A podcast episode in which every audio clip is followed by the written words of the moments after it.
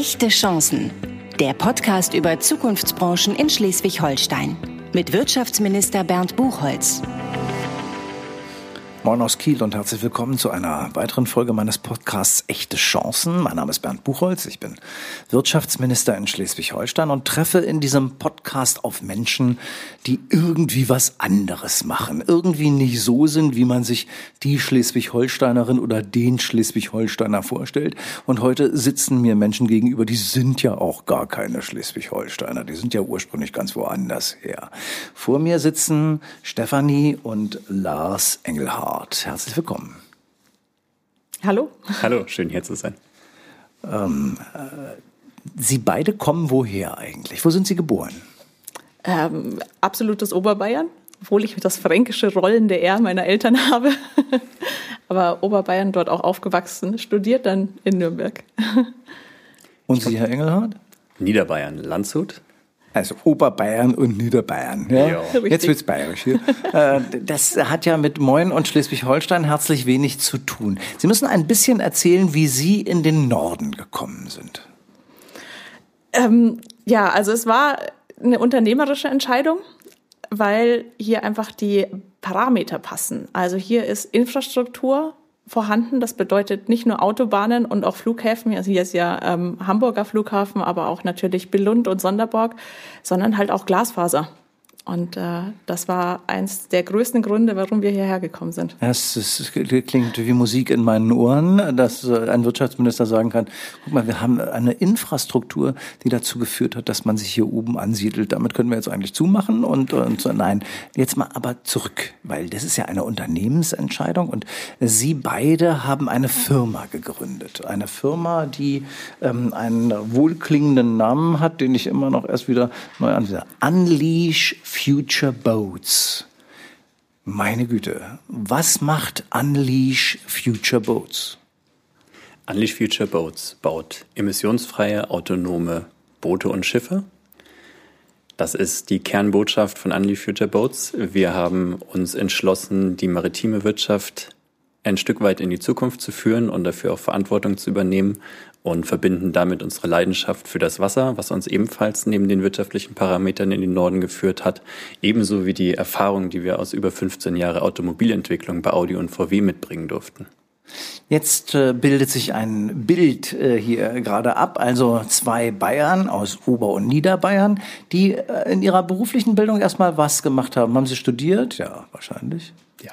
Ja, Elektrotechnik, also ich habe Elektrotechnik mit Und Fachrichtung Nachrichtentechnik in Nürnberg, da haben wir uns auch kennengelernt. Mittelfranken. Ich habe mal in Erlangen studiert, das hört man zum Glück nicht. Ja. So. Man studiert im Süden. Man hat plötzlich aber dann doch irgendwie, ja, also technische Studiengänge, sind beide technikaffin. Ähm, das ist, äh, Frau Engert, für Sie äh, dann schon irgendwie eher, heute muss man es immer noch leider sagen, für eine Frau irgendwie besonders immer noch. Ja, richtig, richtig. Also es waren drei Studentinnen und 500 Studenten, die da angefangen haben und äh, aber es war für mich nie ein Thema, ähm, dass ich da eine der wenigen Frauen bin. Also Jetzt müssen wir über dieses Thema ganz reden, weil ich hätte so gerne viel mehr Frauen in technischen Berufen. Ähm, woran liegt es, dass viele Frauen da irgendwie nicht hinstreben? Es ist viel, viel Erziehungssache. Es wird äh, viel den Mädchen auch abgesprochen und es ist so ein bisschen, wenn das Mädchen ein bisschen dumm ist in Mathe, dann, dann ist das eigentlich okay, obwohl ähm, viele, ich habe viele, wirklich viele Frauen kennengelernt und auch äh, Mädchen, die sehr, sehr begabt sind. Aber es wird häufig abgesprochen und es fehlt halt die Vorbilder. Also ähm, ja, wir haben jetzt eine Kanzlerin, die auch Physik studiert hat. Äh, aber es, es, es fehlt einfach noch daran. Naja, Sie sind ja jetzt auch ein Vorbild, äh, weil eine ähm, junge Frau, die ein technisches Studium gemacht hat und dann eine Firma daraus mitgründet, das ist ja durchaus äh, vorbildlich. Ähm, liegt es auch ein bisschen daran, dass Frauen irgendwie mehr Zweifel haben als Männer offensichtlich an ihren eigenen Fähigkeiten? Also da brauch, bra brauchen die Frauen oder die Mädchen mehr Unterstützung, dass sie, sagen, äh, dass sie gesagt bekommen, hey, du kannst es, du hast ein Talent Talent in Mathematik, in Informatik, in, in dem. Und äh, man kann das dann auch ausbauen. Und äh, jede, jede Fähigkeit, die man hat, ist ja eigentlich auch eine Verantwortung. Und äh, das lassen viele Mädchen leider ein bisschen liegen. Dann waren bei Ihnen beiden die ersten Stationen aber Automobilindustrie.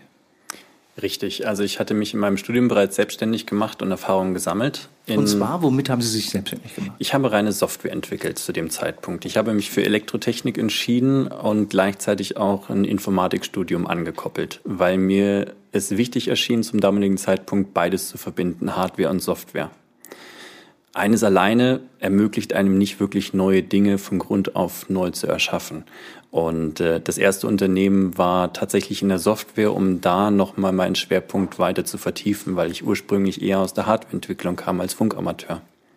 Sie beide jedenfalls haben dann irgendwann mal ja, gedacht, jetzt Automobilindustrie. Also gleichzeitig übrigens oder nacheinander oder haben Sie sich dann, weil wenn Sie sich im Studium kennengelernt haben, dann fragt man sich ja, ist das, also so parallel war der Weg nicht. Er hat eine Firma gegründet, Sie haben? Ich war eher in der Richtung Hardware unterwegs, auch in Richtung Halbleiter, Hochfrequenztechnik und bin dann eben bei Audi in der Antennenabteilung ähm, gelandet, würde ich mal sagen. Ich hatte nie vor, in die Automobilindustrie zu gehen, aber es kam. Abteilung. ja. Wie das klingt, ist ja auch ganz besonders. Und Sie? Herr Engelhardt? Ich bin zu Audi gekommen, weil Audi mich angesprochen hatte aus meinem eigenen Unternehmen heraus wir haben bestimmte Stränge bei Ihnen jetzt. Also wir wissen jetzt die Technikaffinität, die ins Studium äh, da war. Wir wissen, dass das alles irgendwie was mit Mobilität zu tun hatte bei Ihnen da auch in diesem Konzern. Es fehlt ein drittes Element, das Wasser. Wo, woher kommt die Leidenschaft für Wasser? Ja, wir haben schon im Studium das Segeln gelernt und wir sind auch immer zur Ostsee gefahren zum Segeln, weil es einfach, das ist ein, ja, ein tolles Revier und, und äh, die Leute sind nett und wir haben halt da auch die Mentalität hier kennengelernt. Das ist dieses, ähm, diese Anpackte-Mentalität. Also dieses, zum Beispiel das Thema Glasfaser. Teilweise wurde da nicht die Glasfaser bis zum letzten Bauernhof gelegt und dann haben die selbst äh, einen Bagger geholt und haben das Loch geschaufelt und die Glasfaser reingeworfen. Also so dieses machen wir halt einfach mal. Das trifft man hier. Da entsteht eine Segelleidenschaft und da entsteht eine Wasserleidenschaft. Und jetzt muss irgendwann mal eines Tages auch noch dazu kommen, dass man eine Idee hat, eine Firma zu gründen, um damit etwas anderes zu machen. Wie ist diese Idee entstanden? Wir hatten viele tolle Ideen tatsächlich hier oben beim Segeln und wir haben uns natürlich auch immer die Frage gestellt, wie lässt sich das, was wir im Fahrzeug tun, auch auf neue Bereiche, Luft- und Raumfahrt, aber auch im maritimen Bereich übertragen? Und wenn man dann so tief in der Materie drinsteckt und auch Wochen hier äh, segeln verbringen darf, dann fängt man an, das zu erproben und tastet sich ran und überlegt dann letztlich, wenn es uns hier so gut geht, warum fahren wir wieder zurück? Und das sind alles diese, diese Punkte, die dann zusammentreffen, die anderen überlegen lassen, Mensch, ne, 700 Kilometer Fahrt zurück, warum eigentlich? Naja, wenn man dann auch noch eine unternehmerische Standortentscheidung für ein zu gründendes Unternehmen hat. Sie müssen trotzdem noch mal sagen, die Idee, ja, wir hatten so viele gute Ideen, aber irgendeine ist ja dann, hat man dann auch zur Firma gemacht. Und die Idee ist noch mal auf den Punkt gebracht, ein, ein Boot, ein Schiff zu schaffen, das emissionsfrei und möglichst autonom unterwegs sein kann. Richtig. Genau. Und das aber auch dann in Teile geschnitten, einzeln äh, äh, verkauft werden kann, damit sich das dann auch rechnet am Schluss. Also das heißt. Das müssen Sie nochmal erklären. Sie wollen ein Boot in Teile schneiden ja. und das einzeln verkaufen? Hallo? naja, zum das Beispiel. muss ja weiter schwimmen, nicht? Der, der, geübte Praktiker sagt jetzt also in Teile schneiden, das ist so hübsch. Ja, ja, dass man die einzelnen Systeme ähm, extra ver äh, verkauft. Also so eine also modulare Beispiel. Bauweise, die ja, Sie richtig. wieder aus der Automobilindustrie mitgebracht haben. Ganz genau. Weil die ganze Philosophie der Automobilindustrie dieses Mobilar, also modular modulare ist, wo ja. man möglichst viel modular für unterschiedliche Plattformen verwenden kann um dann darauf aufzubauen. Das ist auch die Idee in Ihrer Firma jetzt? Absolut. Wir hatten selber auch gesehen beim Segeln, als wir Flottenboote zerlegt haben, um aus drei wieder ein funktionierendes zu machen, dass der Ansatz zwar ab und zu erprobt wurde, aber nie konsequent durchgeführt wurde. Und das war für uns aus der Historie heraus unvorstellbar. Und äh, so sind wir auf die Idee gekommen, das Drehbuch neu zu schreiben, zu sagen, wir starten mit einem leeren Blatt Papier und sagen, wenn wir ein Boot entwickeln mit den technologischen Fähigkeiten, mit unserem Hintergrundwissen, wie würde das aussehen? Und äh, da haben wir, glaube ich, viel auf den Kopf gestellt.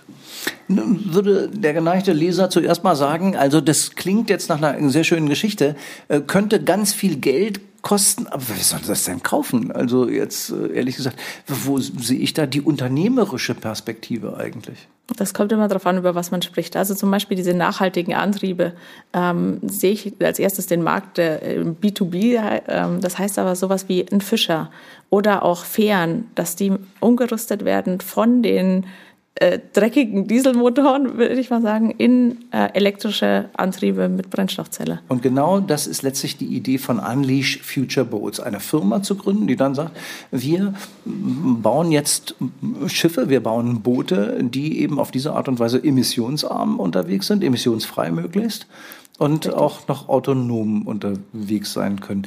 Diese Firma haben Sie dann an einem bestimmten Punkt in Schleswig-Holstein angesiedelt, auf den man auch nicht sofort kommt, nämlich in Schleswig. An der Schlei.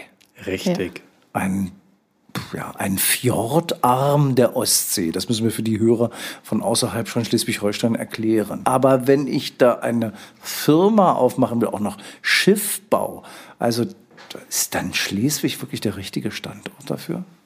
Ja, weil es ist eine Bundeswasserstraße. Und das weiß so gut wie also die wenigsten Leute. Ähm, es ist eine Bundeswasserstraße. Es ist ein ideales Testgebiet, weil es einfach es hat ein bisschen Schiffsverkehr, auch ein bisschen ähm, ja, also es, es, es, ist, es ist auch Wassersport, also nicht nur, nur Schiffsverkehr, sondern auch anderen Wassersport, ähm, aber nicht zu viel.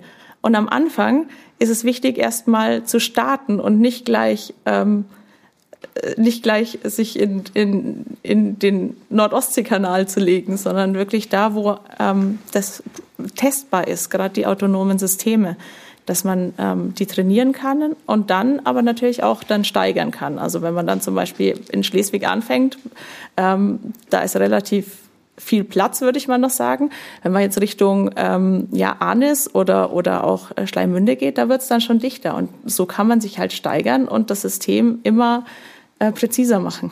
Man und hat allerdings auch bestimmte Voraussetzungen dafür, nicht? gerade wenn man über autonomes äh, maritimes Bewegen nachdenkt. Denn äh, das braucht äh, zunächst mal natürlich auch eine Form von Mobilfunknetzabdeckung, damit ich autonom unterwegs sein kann. Ich brauche in Wahrheit eine hohe Breit Bandbreite, um Daten übertragen zu können.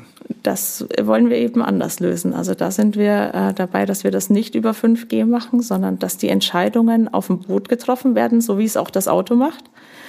Und äh, damit braucht man nicht diese große Bandbreite. Also, also äh, Sie verzichten auf das 5G-Netz und lassen das äh, Fahrzeug selbst äh, komplett äh, sich navigieren. Das braucht dann Augen, Ohren und Sensoren, um sich ähm, mit Verkehren auseinanderzusetzen und auf dem Wasser äh, klarzukommen. Und das funktioniert auch prototypisch schon. Kann man das irgendwo sehen? Gibt es da was, was man angucken kann? Oder ist das jetzt alles bisher nur eine Idee? Jawohl, das kann man sich ansehen. Äh, wir haben begonnen mit einem Proof of Concept, bevor wir das Unternehmen selbst gegründet haben haben dann in dem Proof of Concept Systeme auf Boote installiert, gesehen, wo sind die technischen Hürden auch, um das Ganze aus dem Automobil auf das Wasser zu bringen. Also das Fahrzeug auf dem Wasser bewegt sich natürlich ständig, das tut das Fahrzeug auf der Straße in der Form nicht.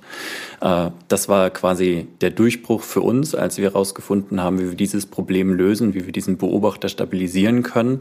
Äh, und daraus ist dann wirklich die GmbH-Gründung auch entstanden, weil wir dann damit weltweit auch einen Vorsprung hatten. Uns wurde signalisiert, signalisiert, mit diesem neuen Sensorsystem haben wir einen Vorsprung auch vor den Amerikanern, äh, auch vor den Skandinaviern und äh, mit der Wahl der Schlei ein ideales Testgebiet. Und daraus ist jetzt der Prototyp Zero One entstanden, der dieses Jahr jetzt auch im Wasser zu sehen sein wird, den wir dann ab diesem Jahr, ab Q2 auch auf der Schlei durch künstliche Intelligenz seine Umgebung kennenlernen lassen der einfach nur so da rumfährt? Oder äh, wie, habe ich mir das? Zero One heißt er? Genau, Zero One ist der erste seiner Art. Er ist äh, Zero Emission, Zero One voll digital, äh, verfügt bereits über Sensorgrundausstattung, um sein Umfeld zu erfassen und er wird Aufgaben bekommen. Er wird Jetzt kontinuierlich trainiert. Wie muss man ein Spielzeugboot oder kann da einer mitfahren oder wie Ja, groß ist das? also können vorbeikommen, sich draufsetzen. Er hat eine Plattform und äh, ist insgesamt so konstruiert, dass wir ihn auch gut präsentieren können. Er ist 3,10 Meter lang, etwa 2 Meter breit, hat eine Plattform 1,50 Meter auf 1,50 Meter, hat 34 Kilowattstunden Energie, eine Reichweite rein elektrisch von Schleswig bis Kappeln hoch, äh, vielleicht sogar Schleimünde und ermöglicht uns in der kompakten Art und Weise viel Technologie zusätzlich zu erproben und gleichzeitig aber auch an jeden Ort zu bringen, um zu demonstrieren, dass wir wirklich was haben und nicht nur ein Stück Papier. Er wird auch in Berlin zu sehen sein. Genau, jetzt dann auf dem Green Tech Festival äh, nächsten Monat. Auf dem Green Tech Festival in Ja. Berlin. Äh, In Im Berlin. Jahr 2021. äh, Richtig. wer wer weiß, wann man das hier hört. Im Jahr 2021 auf dem Green Tech wird der Prototyp zu sehen sein und er wird dieses Jahr auch auf der Schlei selbst unterwegs sein. Auf jeden Fall, auf Sie jeden werden Fall. den Wirtschaftsminister als Besuch begrüßen müssen, weil das werde ich mir natürlich irgendwie nicht entgehen lassen, mir das mal irgendwie anzugucken. Sie sind herzlich eingeladen. Das, Sehr ist, gerne. das ist sehr schön, da komme ich auch wirklich gerne, denn das ist ja ein herausforderndes Projekt. Also ich glaube, ähm, autonomes Bewegen ist sowieso auch noch, was Fahrzeuge, Straßenfahrzeuge angeht, noch nicht da, wo viele ihre Visionen irgendwo so abgebildet haben. Wir sind bei automatisierten Themen. Wir können viele Sachen automatisiert, aber so richtig autonom, äh, das braucht sicher noch seine Zeit. Und je interessanter die Elemente werden, äh, wahrscheinlich am einfachsten eher noch in der Luft, äh, wo man wenigstens nicht so viel mit anderen zusammenstoßen kann. Aber mit einem weiteren Element mit Wasser wird das Ganze dann auch noch hochinteressant, äh, weil man da ja auch noch nicht nur mit Gegenverkehren und anderen, sondern auch noch mit einem bestimmten Element gegebenenfalls zu kämpfen hat. Das sind Dinge, die Sie alle dabei berücksichtigt haben. Jetzt frage ich mal, eine Schiffbauerexpertise hat ja von Ihnen aber keiner. Braucht es auch nicht oder wie kommt die dazu? Die gibt es ja hier vor Ort in Schleswig-Holstein. Ähm, Das heißt, die kaufen Sie ein oder haben Sie sich ins Unternehmen geholt? Wir wir haben es uns in Unternehmen geholt. Also wir haben äh, Unterstützung von Moritz Gutzmann, das ist unser Schiffsbauingenieur, der uns da ähm, das Boot konstruiert und mit uns baut. Darüber hinaus haben wir wirklich ein tolles Team. Wir haben auch Unterstützung aus Arnes und äh, aus ganz vielen anderen Bereichen in Schleswig-Holstein. Also es sind über 20 Leute an dem Projekt involviert, etwa elf Vollzeitkräfte, wenn man es umrechnet, äh, die in der Unleash Future Boats GmbH integriert sind und die Kompetenzen zusammentragen. Und wir haben ein unglaublich starkes Netzwerk aufbauen dürfen in den letzten Jahren mit großen äh, Unterstützern wie zum Beispiel die Wirt-Gruppe, die uns auch nach Berlin eingeladen hat, äh, ganz vielen Unterstützern auch aus Schleswig-Holstein, äh, wie zum Beispiel Ackerforce oder auch äh, das CTM. Ge- CTM äh, für Kompositmaterialien in Schleswig, die interessanterweise auch einen Partner in Nordrhein-Westfalen beliefern, der ein wahnsinnig tolles Produktionskonzept hat, robotergeschweißte Aluminiumboote. Ähm, da sind die Wege sehr sehr engmaschig. Das ist total spannend. Da hat man es in Schleswig-Holstein zu denjenigen nicht so wahnsinnig weit, die sich mit der Branche beschäftigen. Das ist das Schöne an diesem überschaubaren Land, dass man sie in Wahrheit kennt. Dass man die Schiffbauer alle einigermaßen gut adressiert, wenn man sich in den Kreisen bewegt und dass man eigentlich einen schnellen und kurzen Draht halten kann. Wir sind eben war nicht das allergrößte Land der Bundesrepublik und dabei aber eben auch ganz gut in, in der wechselseitigen Vernetzung. Ich muss jetzt trotzdem als Wirtschaftsminister natürlich noch mal fragen nach der Geschäftsidee, nach dem, wie finanziert sich das Ganze jetzt erstmal in dieser Phase eines Startups? Sie sind gegründet als Startup wann? Letztes Jahr im September. Genau. Ja. Also jetzt sagen wir mal ein gutes halbes Jahr alt. Genau, also die Firma die, die, gibt es jetzt ein gutes halbes Jahr. die GmbH, also das ganze, ganze Thema darum natürlich wesentlich länger. Mit also 10, 11 Mitarbeitern jetzt? Richtig, also wir haben freie Mitarbeiter um das Projekt herum geschart. Wir haben ja schon seit einigen Jahren an dem Projekt gearbeitet, damals noch über Unleash Future als Inkubator und dann ab dem gewissen Reifegrad dann eine eigene Gesellschaft gegründet. Und die finanziert sich wie? Über den Family Office zurzeit noch. Ähm, wir sind allerdings auch im Fundraising dazu. Okay. Um die also großen die nächste Boote zu bauen. Finanzierungsrunde steht jetzt an. Die sind wir mittendrin. Denn der Kapitalbedarf dafür ist ja nicht so ganz gering, oder? Richtig, wir reden über Technologie, Hochtechnologie, digitale Technologie, aber eben auch Boote. So eine Finanzierungsrunde, wie Sie sie betreiben, wie habe ich mir die vorzustellen? Ähm, sie können ja nicht einfach ins Internet schreiben, pass mal auf, wir würden die nächste ganz große Finanzierungsrunde gerne mal machen, sondern äh, wie wie geht das, wie funktioniert das in Wahrheit bei Ihnen? Unglaublich viel Netzwerkarbeit. Man spricht mit den Leuten, die bekannt sind für Hochtechnologien, Deep Tech, Venture-Fonds. Äh, gleichzeitig aber auch das Sichtbarmachen der erbrachten Leistungen in Erfolge ist auch ein wesentlicher Faktor. Auch der Prototyp ist ein Schlüsselfaktor, den sichtbar zu machen in Berlin. Und äh, ganz klar in der Größenordnung und vor allem mit dem Reifegrad ist es das direkte Gespräch und das Netzwerk zu den Großinvestoren. Und die haben vor sich einen Finanzierungsbedarf bei Ihnen in der nächsten Runde von einer Größenordnung von, sagen wir mal so, hm, wie?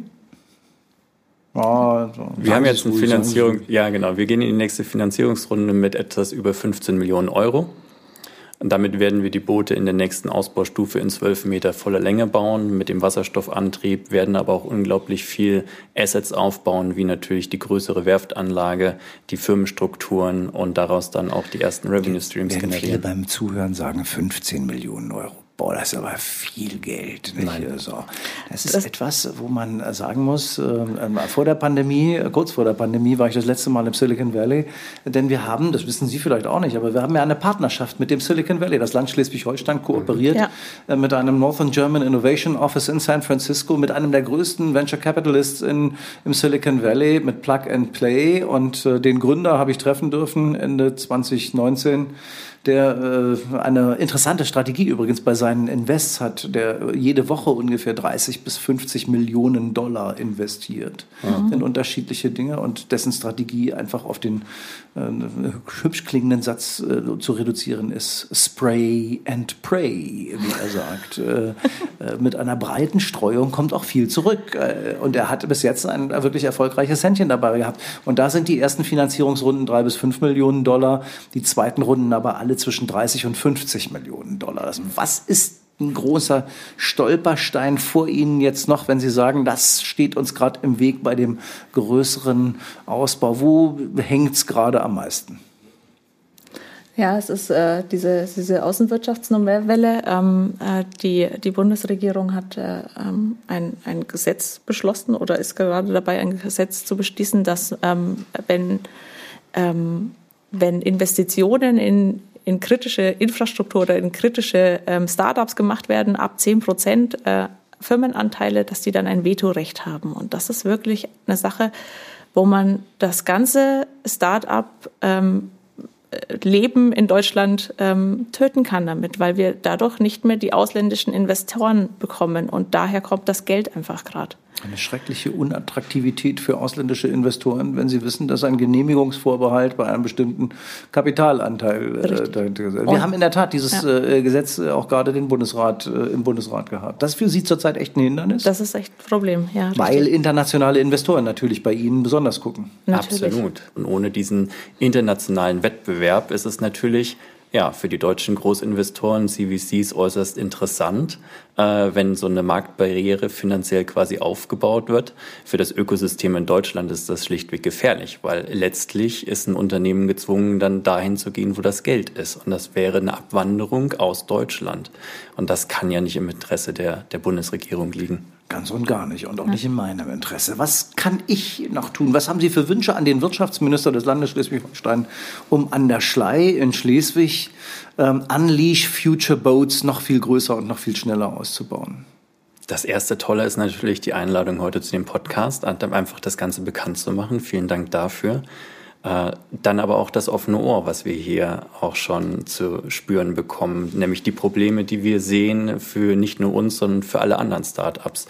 Dort die Initiative zu ergreifen und zu sagen, es gibt sicherlich clevere Lösungen, wie eine De Minimi-Erklärung, dass Unternehmen bis zu einem gewissen Volumen von 50 Millionen zum Beispiel nicht unter diese Novelle fallen. Äh, sich dafür einzusetzen, dass es weiter so tolle Programme gibt wie Gateway 49, äh, die uns auch über das Land Schleswig-Holstein jetzt unter die Arme greifen in Sachen Sichtbarkeit, aber auch eben in der Vernetzung. Haben Sie eine, Kombin eine Ver äh, Verbindung zu Gateway 49? Ja, wir sind im Batch äh, von äh, Gateway 49 und äh, freuen uns. Das müssen wir jetzt erklären, dem äh, freundlichen Zuhörer. Wir haben in Lübeck einen Accelerator, der heißt Gateway 49, der gerade auch in diesem Logistikbereich und damit mit allen Mobilitätsthemen durchaus einen mit Schwerpunkt Schwerpunkt hat. Ähm, äh, ein, ein zweites Batch ist gerade gelaufen. Sie sind dann jetzt im, dritten, im dritten dabei? Richtig, richtig, ja. richtig. Und wir können bestätigen, dass es wirklich ein exzellentes Programm ist. Wir sind auch in einem Programm angegliedert parallel in äh, Duisburg. Äh, und wir können aus der Erfahrung wirklich sagen, dass die Netzwerkstruktur insgesamt hervorragend ist. Wenn man an der Stelle jetzt nochmal so sagt, okay, wir stehen jetzt in dieser Phase Finanzierungsrunde, ein paar Hindernisse gibt's auch. So, wo steht Unleash Future Boats in fünf Jahren? Da sind wir ein Einhorn. Definitiv. Was haben Sie sich vorgenommen, so richtig groß rauszukommen? Ja. Wir haben jetzt schon mit äh, Großinvestoren gesprochen, die sich für die Finanzierungsrunde in zwei bis drei Jahren vormerken lassen wollten. Und wenn wir über die Ticketvolumina dort sprechen, dann ist klar, dass der Weg dorthin führt. Wie ist dein äh, Zero One eigentlich angetrieben? Absolut elektrisch mit einem Wasserstoffaggregat als Range Extender. Etwas, was für uns eine Selbstverständlichkeit ist. Wenn wir etwas bauen, wunderschön auf der Schlei, äh, dann darf es natürlich nicht die Schlei zerstören und auch nicht jedes andere Gewässer. Also der Elektromotor, aber in Wahrheit mit der Brennstoffzelle. Erstmal, erstmal mit Batterien und die Brennstoffzelle kommt als zweiter Schritt. Aber ja. Okay ein in der Schifffahrt ja bis jetzt überhaupt nicht äh, so sich durchsetzender ähm, Antriebsstoff. Wir sind immer noch im Bereich LNG zurzeit unterwegs, also eher im Bereich von Flüssiggas, wo mhm. ganz viel schon gebaut wird und wo auch große Motoren stattfinden. Aber im Wasserstoffbereich ist das noch relativ Neuland. Ich glaube, da muss man auch unterscheiden äh, von der Größe der Boote. Wir haben eher die kleinen Boote, so 8 bis 42 Meter.